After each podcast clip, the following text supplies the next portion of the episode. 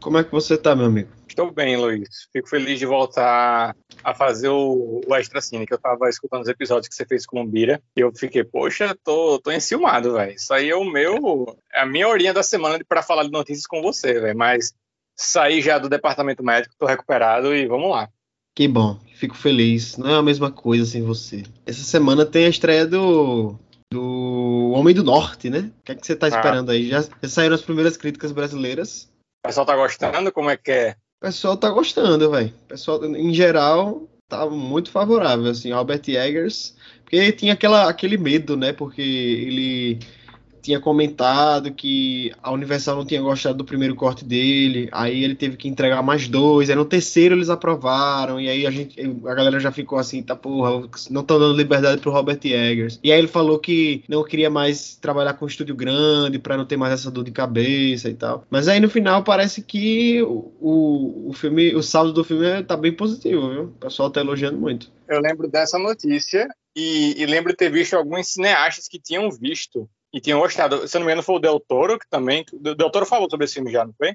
Aham. Uhum. O Del Toro é muito mais cinéfilo do que cineasta, tá ligado? O Del Toro é impressionante. É. Eu sigo é... ele no Twitter, eu adoro os comentários dele, velho. Sempre, eu Sim, sempre tô vendo lá. Porque assim, quando ele fala que um filme é bom, é porque ele realmente gostou mesmo, tá ligado? Eu uso muito os comentários dele como referência, velho. Tem três dele que eu sempre lembro, que é quando ele fala de Better Call Saul ser melhor que Breaking Bad e os motivos que ele dá para isso. Tudo que ele falou sobre o irlandês, quando ele viu pela primeira vez em 2019, ele fez um, uns nove tweets assim seguidos, sabe?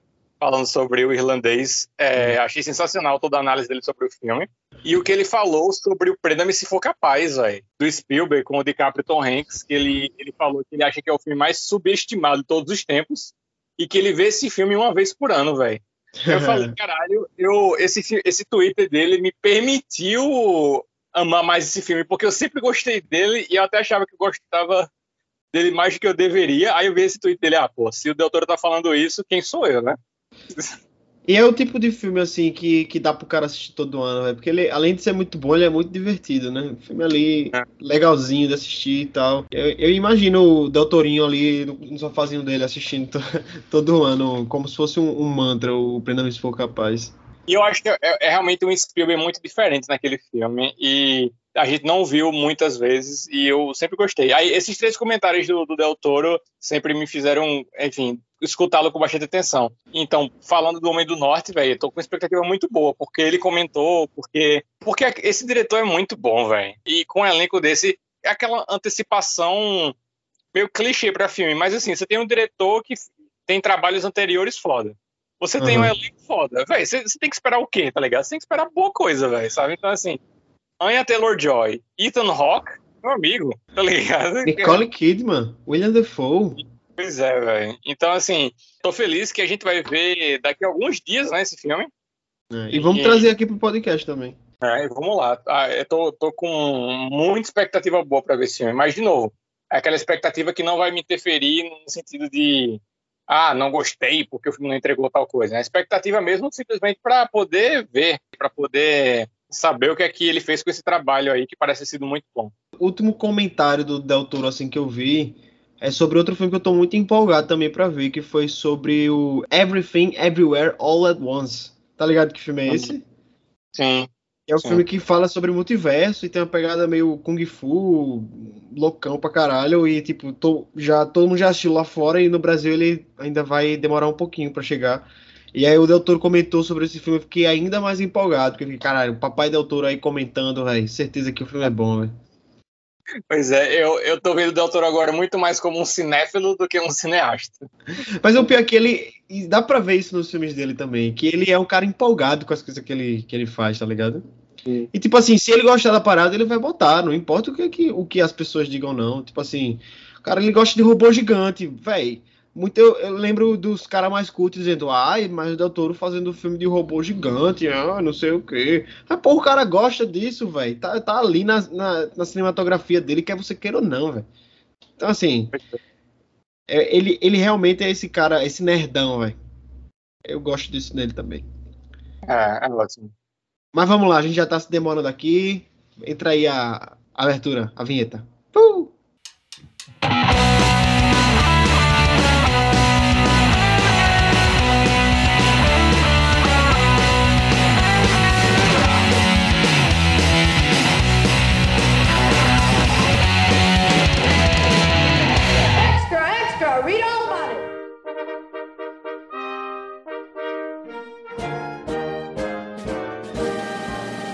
Extra Cínica no ar e o Extra Cínica de hoje, Renan. A gente vai comentar trailers.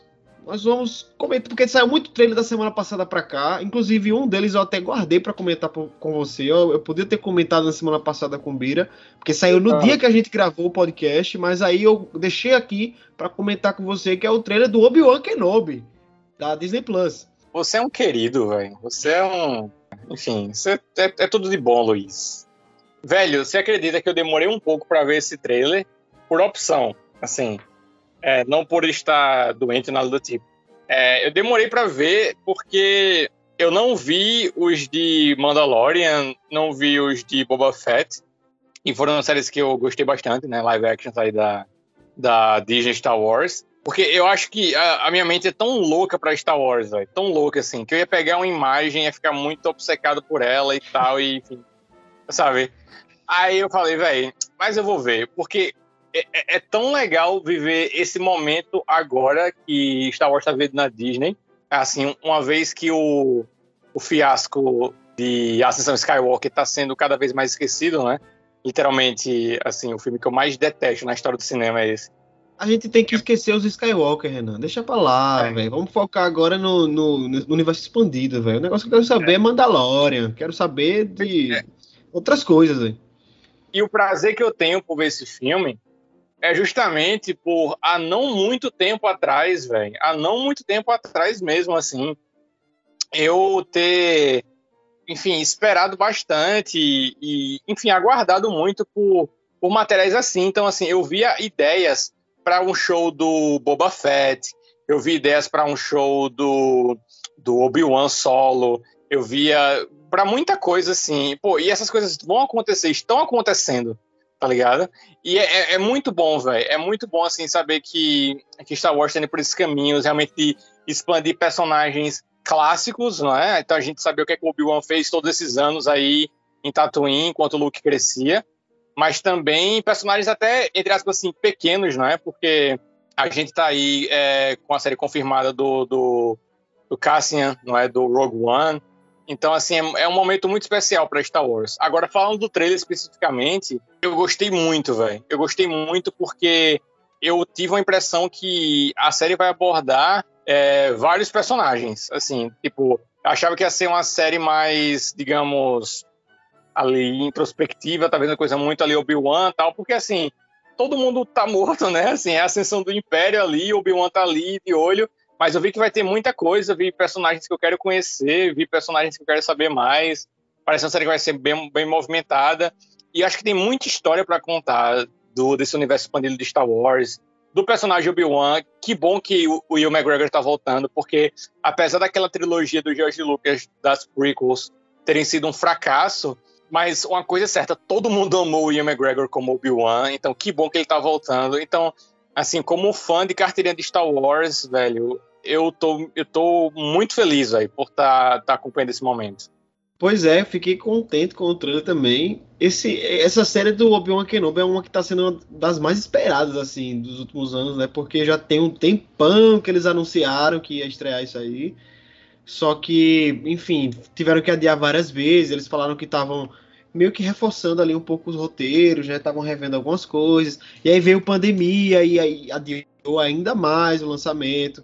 Mas uma coisa que é massa é a gente ter o Ian McGregor envolvido nesse, nisso aí mesmo, né? Porque ele é uma das coisas, uma das melhores coisas, assim, do, da trilogia prequel é ele, né? Tem várias coisas questionáveis ali, mas o Ian McGregor não, realmente não é uma delas. É, na verdade, é um trunfo eles terem escalado esse ator aí, que é um ator, assim, é daqueles que, quando a gente vê que ele tá em um filme, a gente já fica de olho, né? Porque pode vir coisa boa aí, tá ligado? Ele está envolvido na série já é muito massa. E ele está empolgado, né? Isso que é o principal. Ele está muito empolgado para voltar como Obi-Wan. É muito legal ver um ator assim tão empolgado com o papel. E pelo trailer, a gente vai, a gente já consegue ver ali que ele está em Tatooine, né? Tá vigiando o jovenzinho Luke. É muito massa a ceninha dele é, imitando como se fosse pilotando uma nave ali em cima do, da, da casinha dos tios dele, né?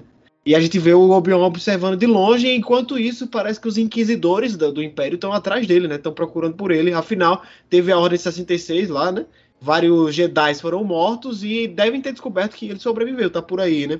Aqueles inquisidores, Renan, eu acho que você nunca assistiu Star Wars Rebels, né? Uh, Star Wars não, não. Rebels. eu, então, o conceito dos Inquisidores é apresentado na série do, do, do, Rebels. E aquele carecão lá, com as marcas na testa e tal, ele é o líder do, dos Inquisidores, é o, o, Inquisidor principal lá. Mas parece que a série vai focar numa nova, que é aquela mulherzinha que aparece mais no trailer, né, que tá atrás do Obi-Wan, que parece que vai ter uma, uma rivalidade mais direta com ele.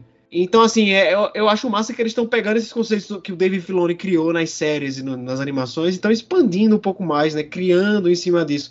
Que eu acho que vai ser a tônica dessas séries, velho. Mandalorian faz muito isso. Boba Fett, apesar de pegar muita coisa que a gente já viu lá atrás na, nos prequels, ele pega muita coisa também do, do Star Wars Clone Wars. E eu acho que tem que ser, velho, porque o David Filoni conseguiu expandir muita coisa que muito fã que não assistiu as animações não conhece, sabe? Então ele, tá. ele pegar esses elementos, expandir um pouco mais, apresentar para o público, eu acho que eu acho que é um bom caminho, sabe? E aí, só, só para eu completar aqui, o momento que mais que eu achei mais foda no. Tem, tem dois momentos, na verdade, que eu achei mais foda no trailer. É quando ele tá conversando com o tio Owen, né? E, e ele fala, ele tem que ser treinado. Aí o tio Owen, assim como você treinou o pai dele, ah, aquele uhum. touchdown for what, né? Já virou até meme isso aí, essa fala do Tio Owen no, no Twitter.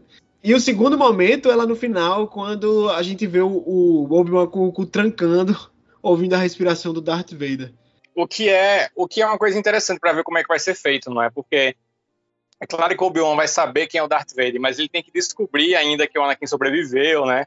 Que ele tá usando aquela roupa. Não sei se a série vai abordar isso, mas enfim. É, eu fico feliz por esse momento do trailer também. Eu, eu, eu, eu acho que o Obi-Wan é um personagem que carrega muita coisa psicologicamente, né, velho? Assim, uhum. de ter visto o mestre dele morrer, que é o Qui-Gon. Ele, o, o, o, tio do Luke fala aquela coisa, né, como você treinou o pai dele, mas o Obi-Wan não escolheu isso, né? O Obi-Wan acolheu o Anakin pelo Qui-Gon Jinn. Né? Então já, já cria uma relação diferente. Assim, eles, eles, são praticamente irmãos e não, não. Claro que tem ali o mestre e o aprendiz, claro que tem. Mas eles têm muito coisas de irmão também, né? Porque Sim. quando eles se conheceram, o, o Obi-Wan era um padawan né, ainda. E, enfim, ele, ele acolheu o, o Anakin mais pelo mestre dele e tudo mais. E isso cria uma relação muito complexa. E acho que o Obi-Wan carrega muita culpa, velho. Muita culpa mesmo, muita tristeza, muita decepção. É, acho que ele é um personagem que, se essas emoções forem trabalhadas é, de um jeito legal, numa trama que também combine com Star Wars, acho que fica muito legal, velho. Porque ele é um personagem que é muito rico, eu acho, porque ele passou por muita coisa.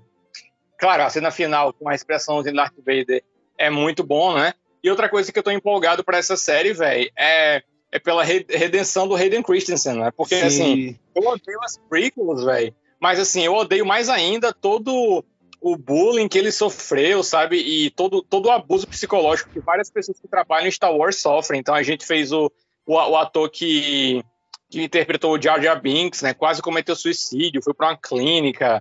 É, a atriz que faz a, a Rose no, nessa trilogia nova, a personagem de Ryan Johnson, ela praticamente foi excluída do último filme e os fãs iam no Instagram dela xingar a pessoa, sabe? Porque não gostavam da personagem. E a Daisy Ridley, é, a Ray, não é? Ela saiu do Instagram e voltou agora recentemente, passou um tempão fora. Enfim, o, o fandom de Star Wars, eu ouso dizer que é o pior fandom assim, da cultura pop, assim. Mas e, de longe, e, com certeza. É, E eu fico, eu, eu, eu, espero que essa série seja sirva de algum alguma espécie de redenção para o Hayden Christensen, velho, porque ele teve diálogos horríveis para trabalhar naqueles filmes. E claro que a atuação dele também é, é, muito criticável, assim, mas o pessoal ataca muito o ser humano, o pessoal, né? E ali o, cara é particular, né? Não, não, é o personagem, não é o cinema, enfim.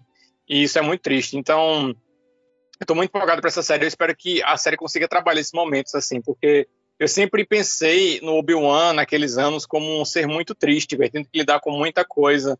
E se for uma trama legal, com ação, é, com divertimento, um bom entretenimento, assim, mas que a gente aborde essas complexidades do Obi-Wan, acho que vai ser melhor ainda, velho. E, enfim, pô, é o Obi-Wan, né, velho? Caralho. É, é uma série é. Star Wars do Obi-Wan. É um, dos, é, é, do, é um dos personagens mais interessantes de Star Wars, né, velho? E falando sobre o Hayden Christensen, ele já tá confirmado também na série da Soca, que começaram as gravações essa semana agora. Então, assim, eu espero que ele tenha essa chance, porque eu acho que Star Wars foi o auge da carreira dele, né? Depois, depois disso, foi pro buraco, ele começou a fazer uns filmes bem, bem pai, assim. Teve o é, Jumper também, né? Que é um filme popular dele aí, tem uma galera que gosta.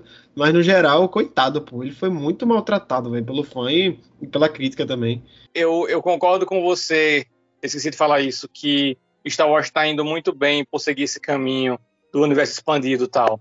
Até porque o melhor filme de Star Wars desde o Império Contra-Ataca, que é Os Últimos Jedi do Ryan Johnson, e acho que é o terceiro melhor filme da saga inteira. E, o, esse filme é muito bom e ele termina com essa mensagem que, digamos, não tem isso muito de Skywalker, né? Não precisa ser filho de fulano, neto de cicrano para você ser esse personagem, como a, a, toda, toda a franquia Star Wars é muito centrada nessa questão de parentesco. Praticamente uma novela familiar mesmo, né?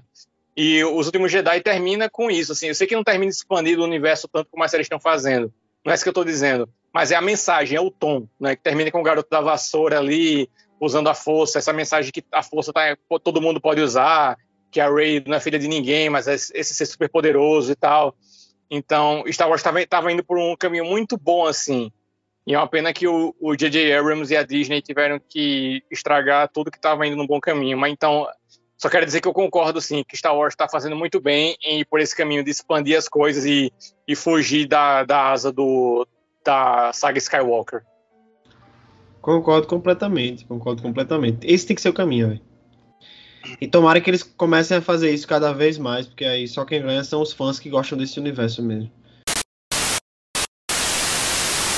Seguindo aqui em frente, o próximo trailer que nós vamos comentar é o Crimes of the Future. Aliás, é, para você que está em casa, se vocês quiserem, vocês podem ir assistindo os trailers enquanto a gente vai falando aqui, anunciando né, o que a gente vai falar, porque aí vocês ganham uma experiência ainda maior, né? Vendo sobre o que é que a gente está falando aqui, né? Então, Crimes of the Future trata-se do do novo filme do David Cronenberg, que é um dos diretores mais interessantes que eu já conheci e que eu gosto pra caramba de alguns filmes dele, por exemplo, Videodrome, é, Mistérios e Paixões, A Mosca, só filme bizarro, velho. Só filme pra você sair perturbado da cabeça depois. E esse Crimes of the Future é o grande retorno do Cronenberg, que estava uns anos aí sem, sem lançar filmes. E parece ser um filme bizarrão daquele, né? Do jeito que a gente gosta do Cronenberg. Cronenberg raiz, tá ligado? Tu assistiu o trailer, o que, é que tu achou, Renan? Luiz, eu até quando, quando, eu, quando eu vi o trailer, eu pensei, velho, o que porra é isso, né? assim, o que caralho é isso que tá acontecendo aqui? É, eu até falei, velho, vou deixar pro Luiz falar muito assim. Eu, eu gosto muito de um filme dele que não é loucão, é o Marcas da Violência, né? Já assistiu esse filme? Não, eu tô, em eu tô em dívida com esse daí também. Dos que eu vi dele é que eu mais gostei. É, mas, claro, é uma pegada, não tem nada a ver com essa, essa loucura aí dele, mas é um, filme, é um filmaço. Eu vi o trailer, como você falou, eu tô muito empolgado pelo elenco, não é? O elenco realmente chamou muita atenção. Eu sei, eu sei que tem, tem, o, tem o elenco principal, que é a Lia o Viggo Mortensen e a Kristen Stewart, né? Que é o que tá, ele tá, estão usando muito na divulgação. Aí quando eu vi nesse trailer, apesar de não ter entendido absolutamente nada, eu vi esses três, essas três pessoas lá, eu, pô, eu quero muito ver. E eu conheço o trabalho do David Cronenberg, eu também gosto bastante. Mas assim, foi, não foi muito de nada que eu fiquei revoltado achando que vai ser ruim. Muito pelo contrário, despertou meu interesse eu quero muito ver o, o que, é, que é essa história aí. Mas assim, eu não sei muito o que comentar além disso, porque o, o, o trailer é muito louco, velho. Não, então, é. O, o, o, que o trailer deve fazer é deixar você empolgado, não é entregar a história mesmo, não. Né? Os melhores trailers eles é. fazem isso, pra gente não, não, não sair sabendo do filme todinho. Mas eu vou tentar explicar a história do filme pelo que eu entendi, porque é bizarro pra caralho. Mas é tipo assim, é como se num futuro próximo os humanos tivessem tão, ficado tão habituados com a intervenção sintética assim, que o corpo humano começa a evoluir. E aí o, personagem do Viggo Mortensen, ele é um artista performático que o corpo dele meio que sofreu uma mutação de que ele começa a criar órgãos, tá ligado? Por si próprio. E tem outra parada uhum. também que é como se fosse um futuro em que as pessoas não sentissem mais dor. Eles descobriram uma fórmula para que ninguém sentisse mais dor. E aí é, é como se é, a cirurgia tivesse virado novo sexo, né? Uma, uma parada que as pessoas fazem para sentir prazer e tal. E o Viggo Mortensen ele é um artista que ele performa arrancando os próprios órgãos e mostrando para as pessoas, tipo isso.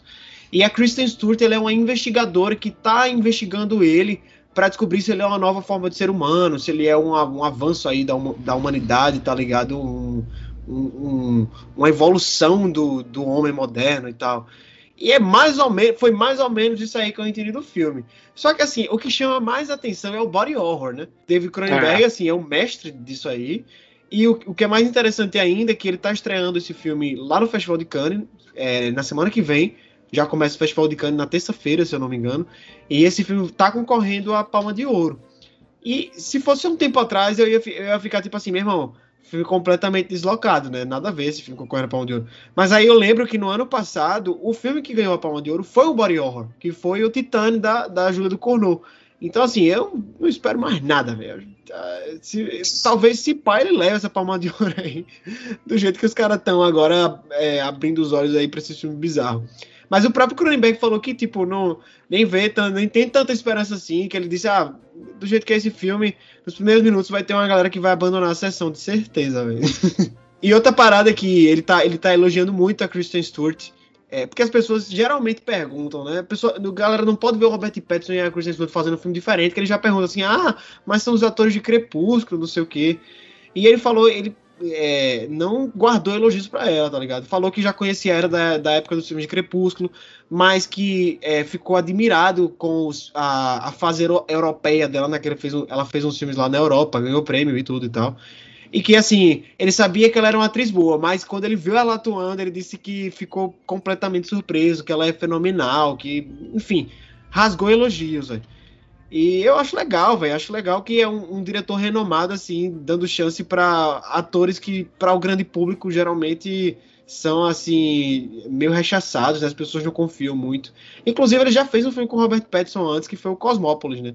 Então, assim, é um diretor muito foda e espero que seja um filme muito bom dele, até porque ele é muito consagrado por essa essa verve de filmes body horror, esse terror assim meio estranho, corpos mutilados e, e tudo mais. E ele nunca mais tinha feito um filme nessa pegada. E aí o Crimes of the Future tá voltando aí para trazer o Cronenberg raiz. Cronenberg, ele é. ele, é tão, ele é tão famoso por essa parada de corpos é, se modificando e tal, que o Rick and Morty tira uma onda no episódio. Tem um episódio que o, o Rick deixa o mundo ser invadido por um monte de seres metamorfos, assim, que, que ficam se. Se, o, ficam se deformando e tal, e aí os humanos também começam a se deformar também, e aí eles, eles começam a chamar esses bichos de monstros Cronenberg. E é, a referência é muito foda, porque realmente os filmes deles são bizarros nesse ponto mesmo. E esse parece que tá indo na mesma pegada. É, eu peguei algumas coisas do trailer que você falou, percebi essa questão do eles não se tirem dor e de, e de como essas intervenções corpóreas têm um caráter de prazer né, para o pessoal ali de, desse futuro. É, véi, você falou tudo aí, eu, eu, eu fico empolgado sim para ver, porque eu gosto do trabalho dele. É, apesar do meu filme favorito dele não ser não ser um filme um filme com a temática pela qual ele é conhecido, mas eu gosto muito do trabalho dele e estou muito ansioso para ver as atuações também. As atuações parecem sensacionais que é uma coisa que eu acho que pode incrementar muito, né? Um, um filme com esse tipo de temática, trazendo o Cronenberg raiz e ainda sendo bem atuado, né? Por esses atores fantásticos aí. Então vai ser vai ser muito foda, tudo para ser muito bom. É, você comentou aí, o seu filme preferido é o Marcas da Violência, né? E, é, ironicamente, eu, apesar de eu gostar muito desses filmes bizarraços dele, é, o, o, que eu mais gosto dele é, é Os Senhores do Crime, que também tem o Viggo Mortensen, e não é desse filme, assim, é um filme de máfia, tá ligado? Que o, tem a famosa cena do, do Viggo Mortensen lutando pelado numa sauna. e é, é, eu adoro, é, é, massa que o diretor é muito diverso, assim. Tem até um, um, filme dele que é uma adaptação do Stephen King. Você, você já viu A Hora da Zona Morta? Ah, sim. Eu nunca assisti, não, mas eu tenho, eu tenho, eu tenho o livro. Então, ele já adaptou isso aí também. Então, é um diretor que ele já brincou muito aí durante a carreira toda dele e agora tá voltando para o que consagrou ele, né? Que é o, o body horror, ficção científica bizarra mesmo. E vamos esperar, né? É, já, já começa na semana que vem a gente já vai ver as primeiras, os primeiros comentários sobre o filme. E ele deve chegar por aqui ainda este ano. Não tem. É, lá nos Estados Unidos ele lança em junho. Por aqui deve vir em julho, agosto. Ou até no final do ano, se eles tiverem alguma pretensão para concorrer a, nas Oscar Season, né, na temporada de premiações, o que eu não acho que seja o caso, mas é, vai que, né? Cronenberg tem nome para isso. Agora, Renanzão, eu sei que você gosta muito de Game of Thrones, assim como eu, e eu não sei se você tá ligado que vai ter um derivado, né, de Game of Thrones, que é o que é o House of the Dragon, né? Aqui no Brasil já traduziram para A Casa do Dragão. E apesar dele já ter tido um, um, um teaser há um tempo atrás para deixar a gente empolgadinho, né? Agora saiu um trailer completo, né? Que ainda não diz muita coisa, mas a gente já vê mais um pouco das intrigas palacianas que vão ser a, a, a tônica da, da série, né? Tá empolgado para House of the Dragon, Renan? Ah, não. Tá muito forte essa palavra, você vai ter que achar outra aí, Luiz. É, tá curioso. Eu vou ver, porque eu acho que a gente não pode jogar Game of Thrones simplesmente é, no, no, fracasso que foram essas últimas temporadas. Porque Game of Thrones, a gente realmente, inevitavelmente, vai acabar esquecendo um pouco do quão bom essa série foi. Ali, assim, na quarta temporada dela, é assim, surreal. Só que a, a, a última memória é a que fica, né? E Pô, foi muito ruim, né, velho? Muito ruim mesmo. E eu sei que é uma temática muito diferente, mas o, tom vai ser o mesmo, né? De intrigas, disputas familiares e poder e tudo mais. Então, eu sei que os personagens não vão ser tão os mesmos, mas o, o tom da série talvez seja. Então, assim, eu não tô empolgado porque eu ainda acho que eu preciso de um tempo de desintoxicação maior, um afastamento maior, um, como a gente falou com o do Smith, né? Um descanso de imagem de Game of Thrones maior. Mas, mas eu vou ver. Eu, eu tô empolgado porque eu acho que pode ser muito bom. Acho que, acho que é, é uma boa forma de definir para mim. Acho que é uma série com muito potencial. Acho que pode ser uma série sensacional. Gente tem que ver para saber. Eu acho que me identifico com você nesse sentido de não estar tá tão empolgado assim para assistir essa nova série. É, é, é, uma, é uma história legal que está sendo adaptada, que é a história da Dança dos Dragões, né? Que é quando o rei Viserys, não confundir com o Viserys, irmão da Daenerys, é outro Viserys, mais antigo, né? Ele morre e aí ele deixa o trono para a filha dele do casamento, né? Sendo que, como a gente já viu em Game of Thrones, não é muito comum mulheres governarem como reis, né? E aí acaba causando toda uma intriga dentro da própria família Targaryen de células que se dividem, umas apoiando a, a Rhaenyra, que é a filha dele, né? E outras apoiando o, o irmão do, do Rei Viserys, que é interpretado pelo Matt Smith, né? Que vai tentar pegar o trono também e se adaptar como é, como foi como é nos livros também. Tem outra tem outra parada que tem um filho bastardo dele que entra na jogada também. E aí tem alguns apoiadores que querem colocar ele no trono. E por aí vai. E aí é, é uma briga entre os próprios Targaryen que na época eram lotados de, de dragões na família. Então ah, o que a gente pode ver aí é muito fogo, né? Muito dragão, muita guerra, muita gritaria e por aí vai. Mas apesar da história me empolgar, assim, de eu ficar, porra, é uma história com muito potencial.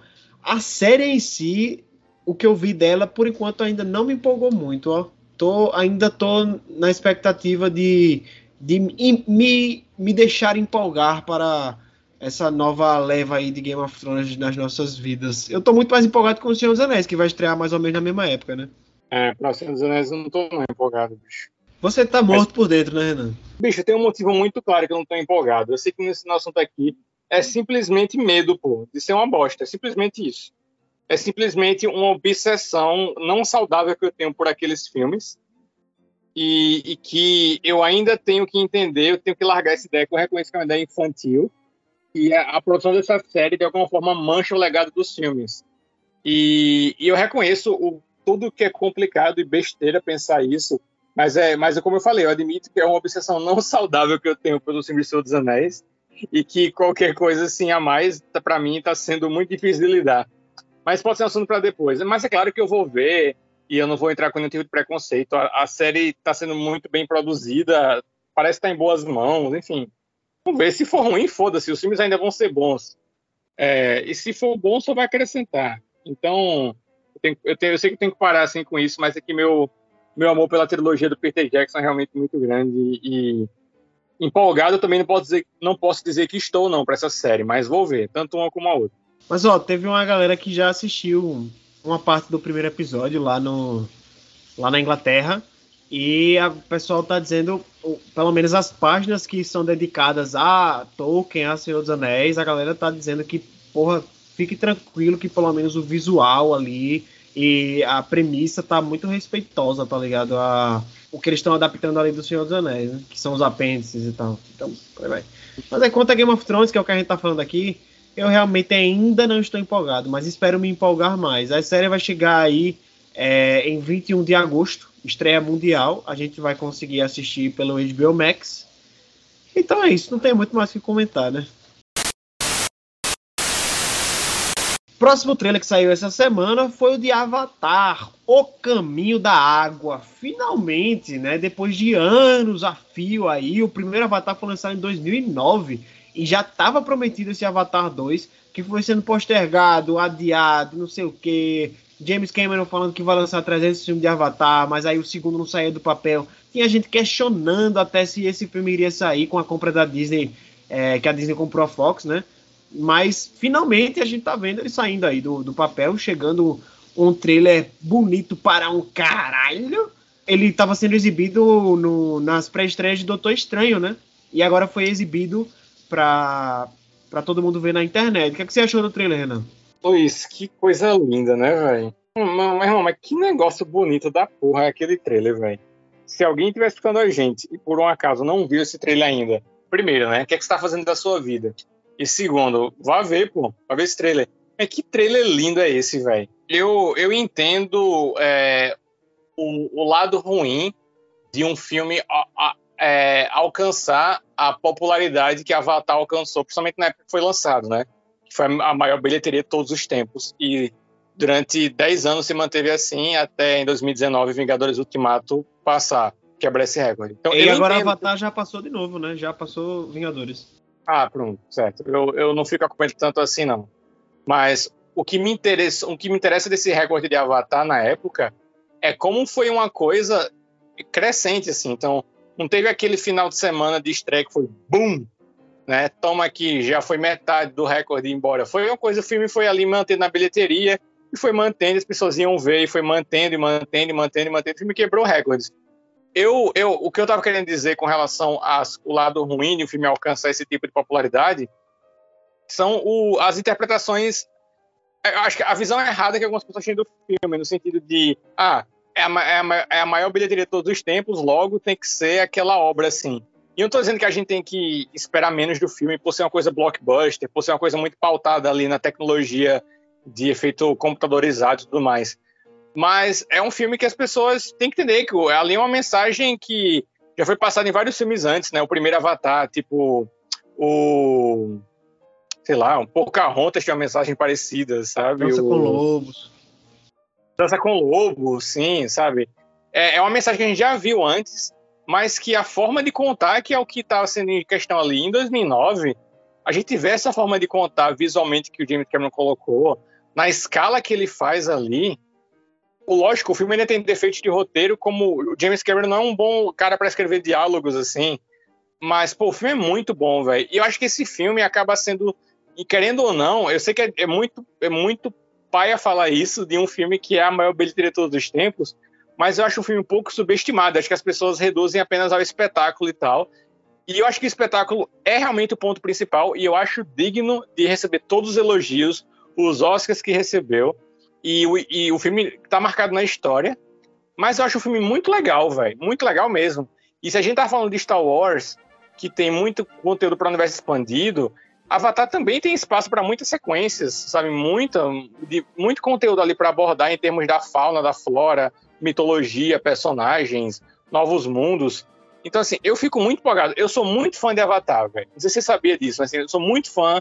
Eu sou muito fã do James Cameron eu sou obcecado pelo Aliens, do Resgate, eu sou obcecado pelos dois primeiros Exterminador do Futuro, eu adoro Titanic, também acho que é outro filme que é tão popular e já tão batido que o pessoal não percebe o quão bom de verdade ele é.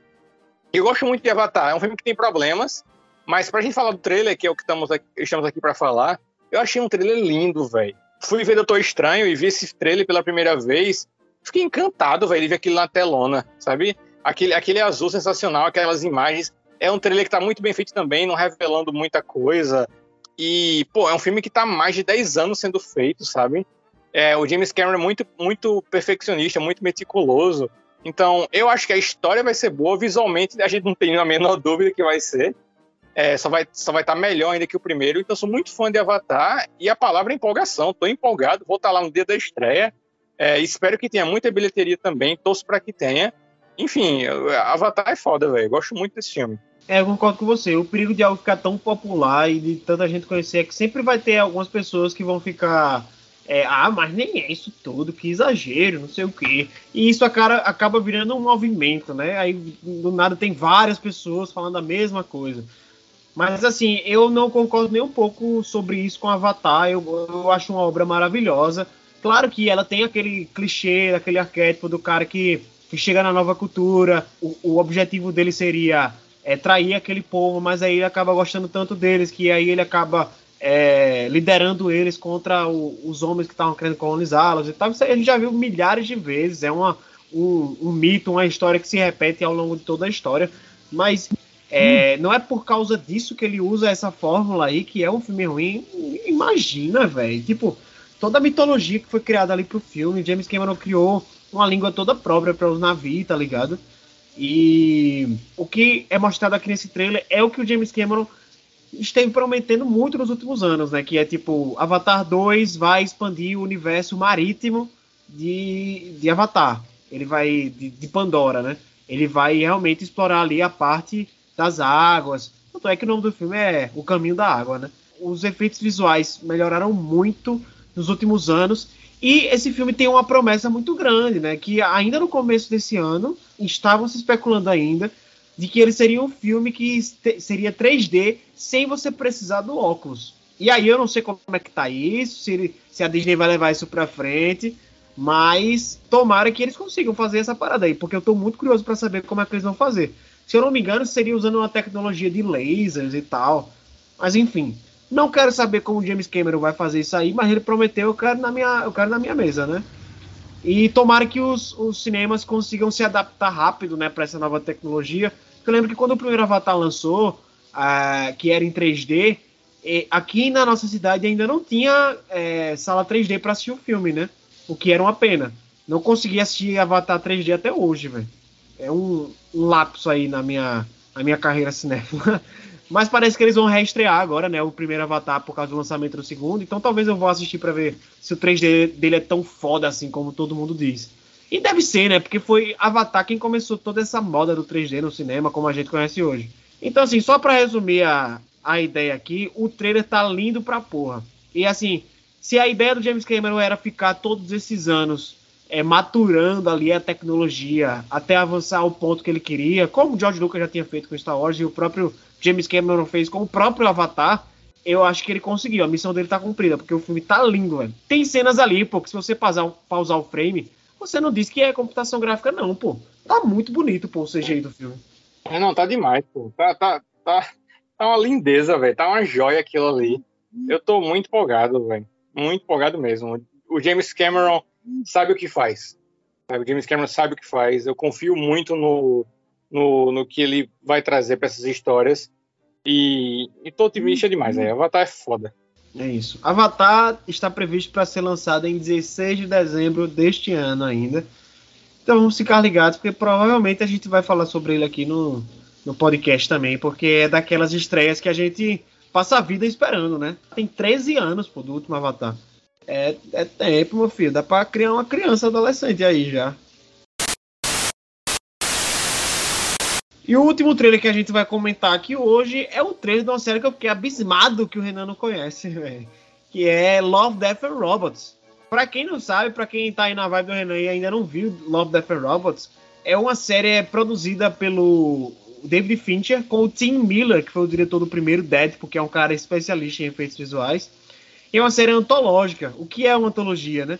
É aquela série em que cada episódio ou cada temporada conta uma história completamente diferente, né? No caso de Love, Death and Robots, ela é muito baseada em fantasia e ficção científica. Então, assim, cada episódio a gente vai ver uma historinha pequenininha ali é, que conta alguma parada envolvendo assassinato, ou amor, ou robô, ou alguma parada envolvendo fantasia, ou algo assim. E cada, anima cada episódio tem uma animação completamente diferente. Inclusive, essa nova temporada, a terceira temporada que tá lançando agora, que é essa que a gente tá comentando o trailer aqui que saiu essa semana, é, ela vai ter um, um episódio dirigido pelo próprio David Fincher, que é o Viagem Ruim, é o primeiro episódio que aparece lá no trailer. E vai ser a estreia dele dirigindo uma animação. Olha aí.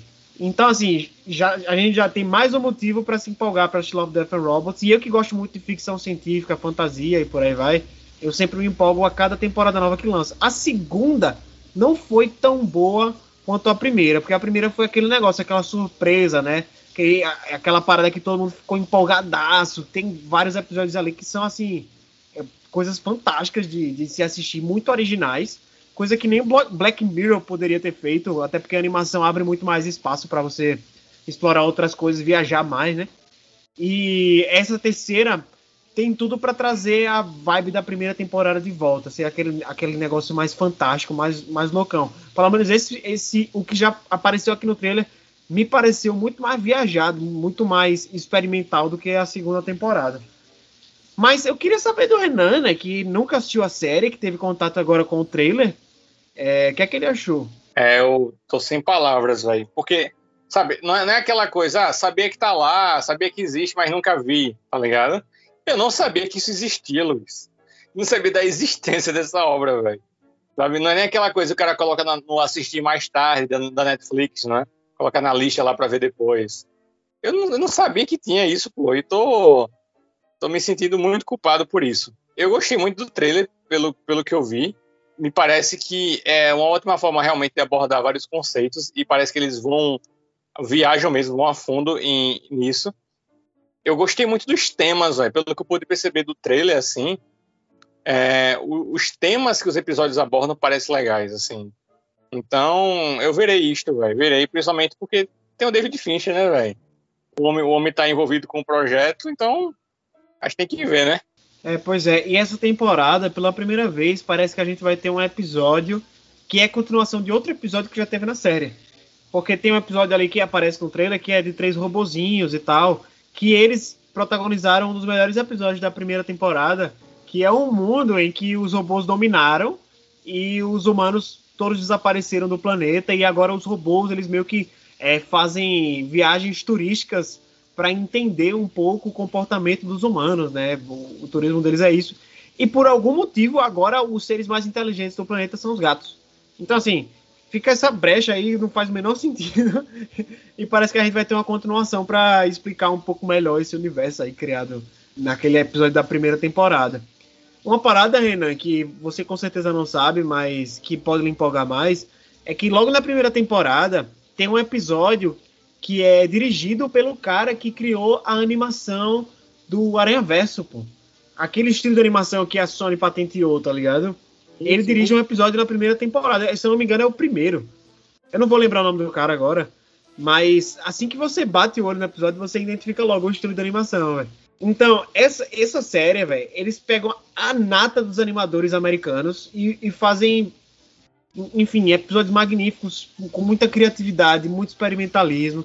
E só você assistindo mesmo para entender, velho. É um negócio fenomenal. E a primeira temporada, então, é muito foda, muito foda. Tem que ver. E os episódios são muito curtinhos, velho. Você no instante acaba um, já fica com vontade de ver o outro. Se você não quiser ver o outro também, você não precisa. Você pode sair olhando a sinopse e ver o que é que lhe interessa mais para assistir. Sempre vai ter alguma coisa ali que, que vai interessar. Na segunda temporada tem um episódio lindo, velho, que é muito contemplativo, assim, sobre um gigante que caiu numa praia, tá ligado? E as pessoas começam a refletir sobre a, as vidas, como são perenes. Ah, enfim, é um negócio muito, muito reflexivo. E eu indico muito essa série, velho. O, trailer não é daqueles que empolga porque a gente nunca sabe o que esperar, mas é, empolga por a gente saber que Love, Death and Robots está voltando, né?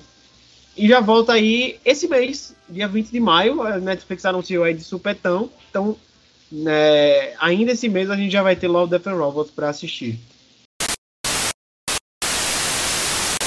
Então é isso, né, Renanzão? Encerrando o Extra Cínica por aqui. Obrigado pela sua presença novamente. Estava com saudade de você aqui nesse quadro. É, por favor, não desapareça por tanto tempo novamente. que eu tenho certeza que os ouvintes sentiram sua falta também. É, Luiz, eu tava doido para voltar.